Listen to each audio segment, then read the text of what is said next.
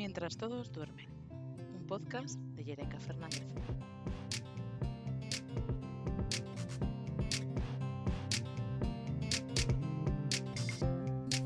En el podcast de hoy vamos a hablar de encontrar nuevos rumbos.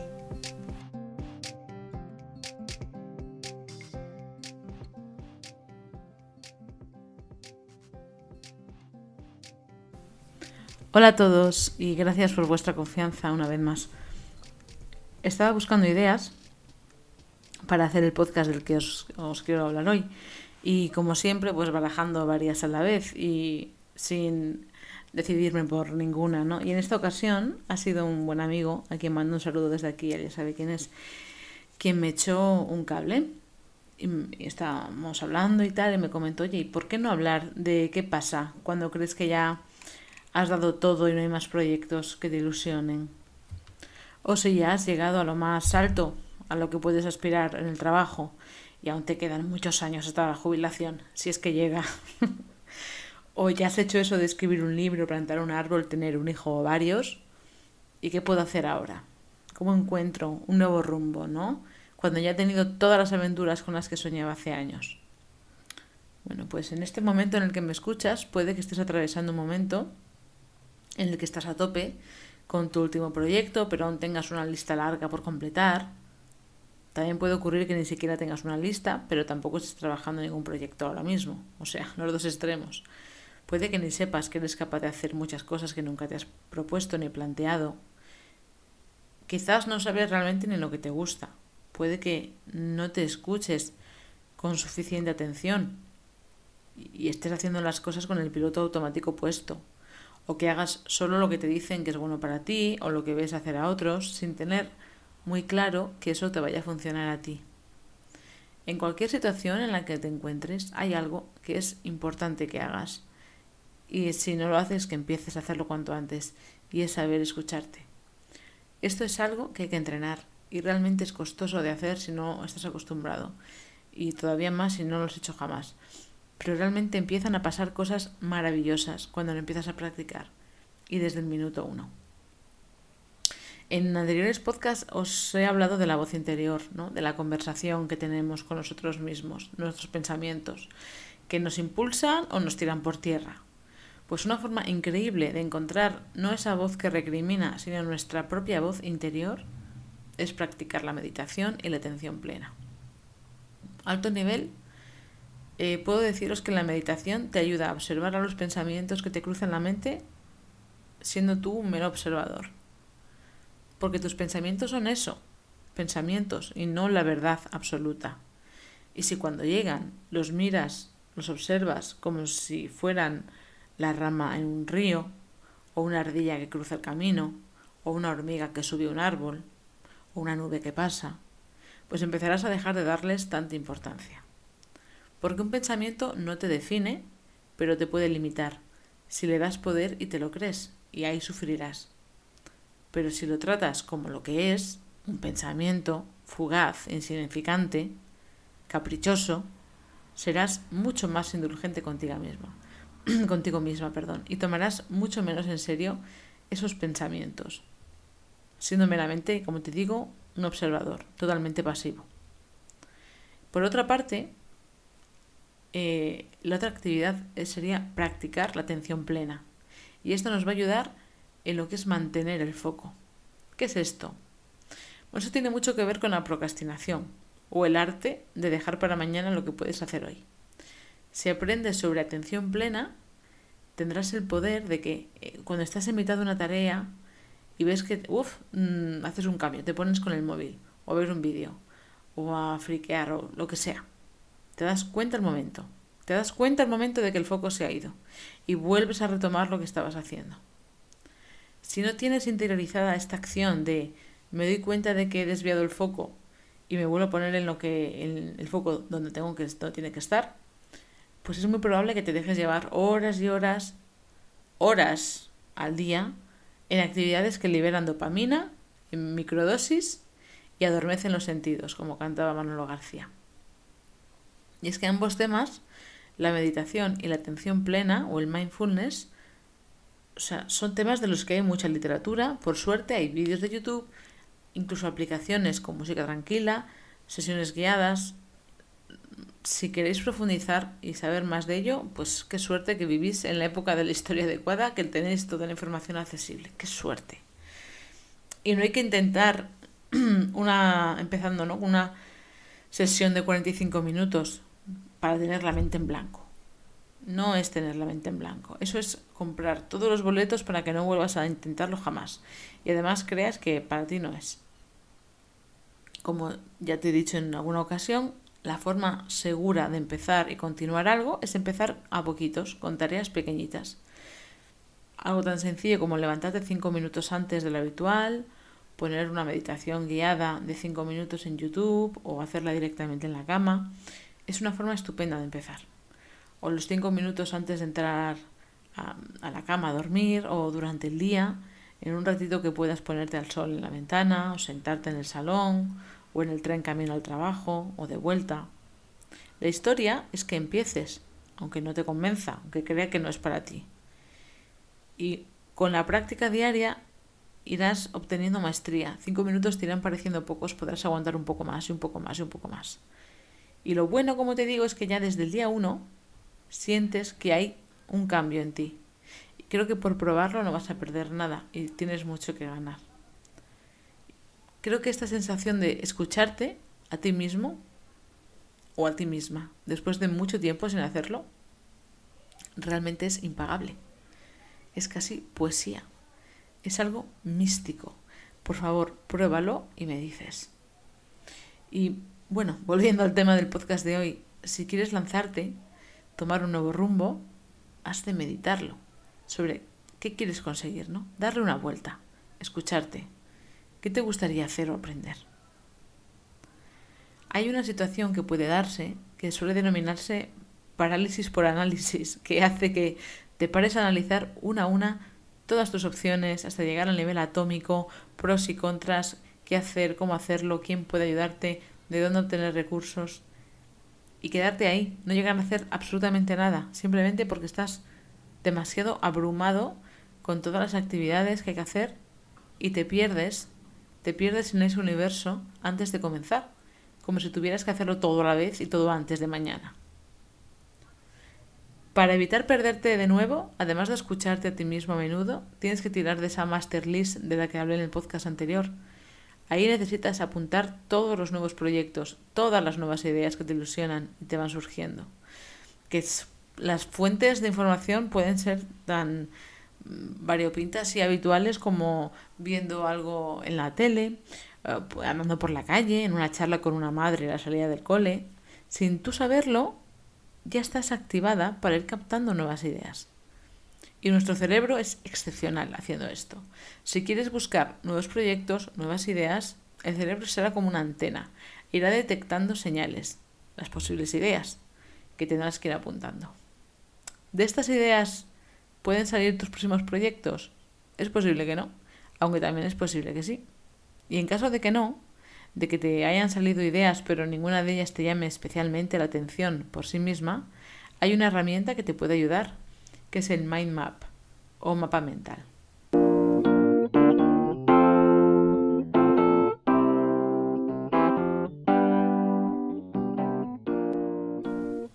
Básicamente, un mapa mental o mind map es un diagrama que representa conceptos o ideas que se relacionan a partir de un tema principal o palabra clave, que serían las ideas que has apuntado en tu lista maestra o master list. Entonces el tema principal se ubica en el centro, se expande con líneas en todas direcciones con los conceptos relacionados y básicamente se trata de esto, de hacer un poco de brainstorming y sacar eh, conceptos nuevos a partir de ese, de ese tema central. No sé si lo recuerdas, si tienes cierta edad. Más de 30 yo creo que, que lo habrás visto. Hace muchos años daban por la tele un programa de humor que se llamaba No te rías, que es peor. Y mi prueba favorita era cuando el concursante tenía que inventarse usos para un objeto cotidiano. Una percha, un peine, un lápiz. ¿no? Si se le ocurría un uso fuera del normal, el objeto pasaba al otro concursante que tenía que encontrarle otro uso posible. Y así se iban pasando el objeto haciendo brainstorming que era lo que realmente estaba pasando, Y em, cuando terminaba la prueba era porque al concursante de turno ya no se le ocurrían más usos. Entonces una percha podía tener más de 15 usos diferentes del de colgar ropa. Y a todo esto además tenías ahí a Barragán, Pedro Reyes, Jordi Estadella, Manolito el Corto, en fin, grandes, ¿no? Em, amenizando el, episodio. Entonces, de mind mapping o mapas mentales, como te digo, hay muchísima información en Internet, pero por ponerte un ejemplo, vas a partir de la idea de unos zapatos, ¿vale? Vas a poner en, un folio, en mitad, eh, escribes zapatos, lo, lo em, englobas en un círculo, ¿vale? Y de ahí sacas una línea.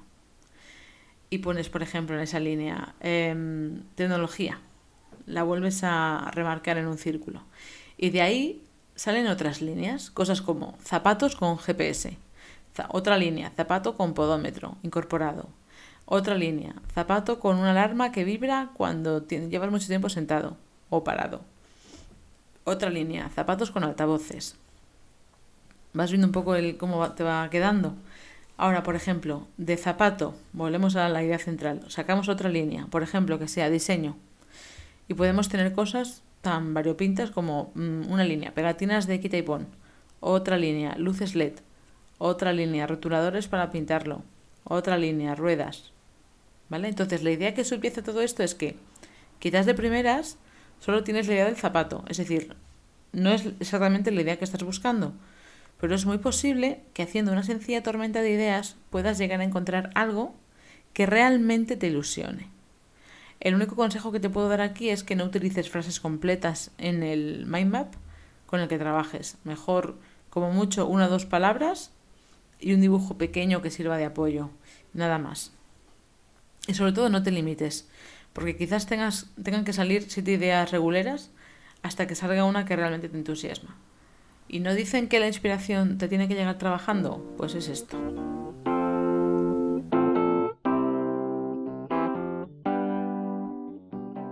Entonces, vamos a ponernos en contexto, ¿no? Ya has hecho tu proceso de ideación y voilà, has encontrado algo que solo el pensar en ello te hace súper feliz, te ilusiona muchísimo y es, sientes como que estuvieses destinado a hacerlo. Y te parece mentira, ¿no? Que a nadie se le haya ocurrido antes este día tan genial. Bueno, pues una vez que has seleccionado ese objetivo, esa idea, vas a tener el cerebro focalizado. ¿Qué va a ocurrir aquí? Lo que va a ocurrir es que tendrás el cerebro activado. Activado, pero no, no simplemente despierto, sino en modo rastreador.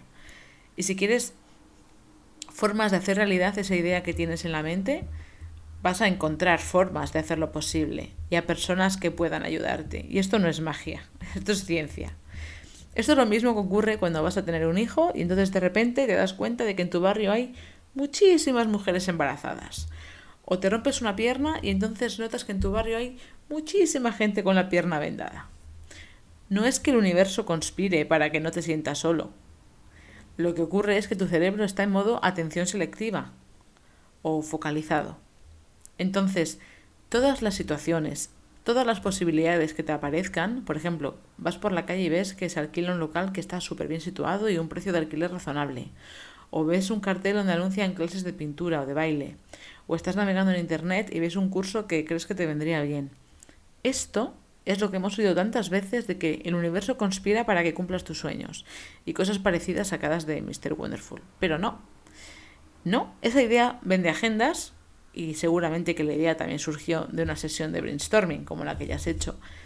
Pero la realidad es que tu cerebro está activado, con lo cual cosas que a ojos de los demás pasarán totalmente desapercibidas, tu cerebro las va a notar como posibilidades de hacer posible la idea que has tenido. Y además hay un segundo tema importante, y es que quien tiene un porqué encontrará un cómo. ¿Con esto qué quiero decir? En esta vida no hay como tener un objetivo, un porqué, para que encuentres la manera de llevarlo a cabo, la manera de, de vivirlo. No sé si conoces la historia de un psicólogo que fue prisionero en un campo de concentración y vio con sus propios ojos cómo moría la gente totalmente desbordada por la depresión, la tristeza, la amargura, el desasosiego, la desesperanza. Y en cambio había otros que, muertos de, hambre igual, en la misma situación penosa aguantaban e incluso sonreían y tenían sentido del humor. Y descubrió que era porque estas personas que aguantaban tenían un propósito. Quiero volver a coger la mano a mi hija, quiero volver a casa, quiero ver cómo está el manzano que planté hace unos años, etc. Cosas tan sencillitas a las que se aferraban con fuerza y su mente, su maravillosa mente, no les dejaba caer, no se lo permitía porque iban ganando así la batalla día a día. Estos prisioneros del campo de concentración tenían un porqué y de hecho salieron con vida. Y encontraron el cómo para lograr salir con vida de allí.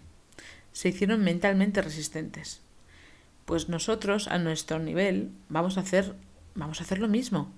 Cuando tienes el objetivo claro, cualquier ratico que tengas vas a dedicarlo con ilusión a dar salida a ese objetivo y lo vas a hacer feliz. Costará esfuerzo, sin duda. Puede que sea a costa de sacrificar otras cosas, tu tiempo, em, otra actividad. Pero bueno, si vamos, vamos con todo.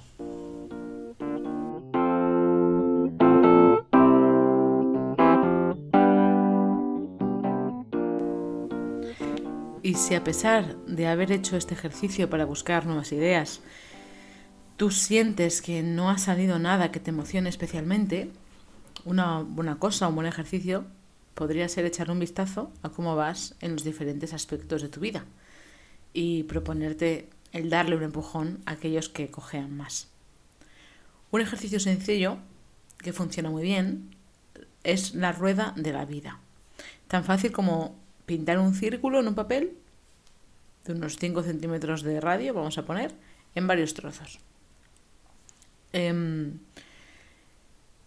los, eh, los ejercicios más habituales dividen el círculo en ocho trozos, pero tú también lo puedes hacer en cuatro o en doce. Aquí lo importante es que en cada línea nombres un área de tu vida. Cualquier área que tenga hoy sentido para ti. Por ejemplo, eh, ejemplos normal, habituales. Crecimiento personal, familia, salud, amistad, trabajo, estudios, economía, relación de pareja, ocio, finanzas, hogar, automotivación. Cualquier área que para ti tenga hoy sentido mm, te sirve. Y el ejercicio trata de puntuar del 0 al 10, siendo 0 el centro del círculo y 10 el extremo opuesto de la línea, ¿no?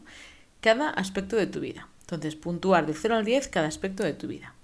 Una vez hayas puesto una valoración a cada aspecto, pues unes los puntos de las diferentes áreas y eso te va a dar de un vistazo una visión muy clara de qué aspectos de tu vida tienen espacio para la mejora. Normalmente todo lo que esté por debajo de 6 es un buen sitio para comenzar, aunque si está por debajo de 3, mi sugerencia es que te pongas con ese área ya. Lo cierto es que este dibujo cambia de un mes a otro, de un año a otro. A lo largo de la vida va a tener muchas formas, muchos nombres. Incluso la forma en que valoramos cada área cambia con nuestra madurez y nuestra experiencia. Y ten en cuenta que esto no es una ciencia exacta y que si hoy estás un poco bajo de moral puede que veas todo un poco peor de lo que realmente está, por lo que mi sugerencia es que le vayas echando vistazos frecuentemente a este círculo para ver si sigues viendo las cosas igual. Otro punto importante es que no hay ruedas buenas ni malas. Simplemente es una representación gráfica y sencilla de tu, momento vital, hoy, en el ahora.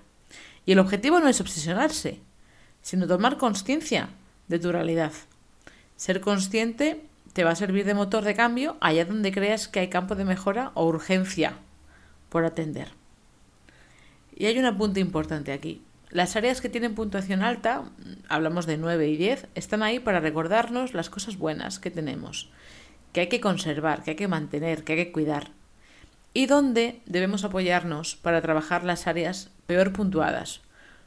Te pongo un ejemplo. Pues tengo una puntuación muy alta en familia, estoy muy arropada por mis padres, tengo una buena relación con mis hermanos, eh, con mis primos, con mi pareja, con mis hijos, pero en salud tengo un 3. Pues algo que tendría sentido es apoyarte en tu familia para ponerle foco, atención y cariño a este área de tu vida que es la salud y que tienes muy descuidada. Pues salir a pasear con ellos, em, comer más, más sano en casa, eh, hacer sesiones de baile eh, en casa jugando, Bueno, hay que echar un vistazo, como os digo, de vez en cuando a este círculo, cambiarlo si lo vemos necesario, incluso cambiar el nombre de las áreas, si para nosotros pues un área deja de tener sentido. Puede ser un buen punto de partida desde donde sacar ideas de mejora. Eh, un campo evidente que, está yo creo que en todos los círculos de la vida es el, el campo de la salud. Si soy pobre en salud, ¿cómo la puedo mejorar? ¿Qué está en mi mano? ¿No? Pues cosas que puedo hacer, tomar una infusión de tomillo y té verde por las mañanas, eh, movimiento durante el día, irme a la cama a mis horas, a una hora aceptable, huir en la medida de lo posible de procesados. Bueno, hacer un poco tormenta de ideas nuevamente, como hemos hablado, diseñar un plan que podamos ir adaptando, viendo lo que funciona, viendo lo que no, hasta que tengamos algo que sea mantenible en el tiempo. Quizás empezar cuatro días a la semana haciendo CrossFit no sea lo que necesitas ahora. Simplemente puedas empezar con bailar canciones que te gustaban cuando tenías 18 años, que tienen la ventaja añadida de que te las sabrás y te encantarán. Em, quizás también hay campos menos evidentes y de los que tendrás que informarte un poco. Por ejemplo, en el tema de finanzas, le has puesto un 2. Dices, ok, pues hay que hacer un poco de, de recapitulación, ¿ok? Vale, ¿cuáles son mis gastos fijos mensuales? ¿De dónde vienen mis gastos superfluos? ¿Los puedo reducir de alguna manera? ¿Y puedo ahorrar una cantidad fija mensual, por ejemplo un 5% de mi salario, o abrirme un plan de pensiones? Si no tienes mucha idea de por dónde empezar, tema finanzas, pues por suerte tienes libros, hay youtubers que lo explican muy bien, gente que te puede realmente ayudar. Básicamente la idea es, en cualquiera de las áreas que ha tenido una puntuación baja, pues darle una vuelta a las cosas que están en tu mano que puedes hacer para intentar mejorarlas o revertirlas. Esta es un poco la idea.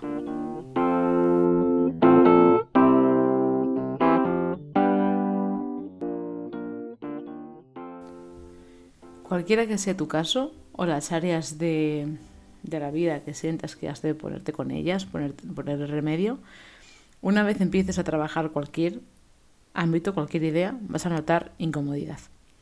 Esto es lo que tantas veces has oído de que estarás saliendo de tu zona de confort. A mí la zona de confort tengo que decir que me fascina. Me fascina porque ahora hago cosas que hace 20 años habría dicho que eran impensables.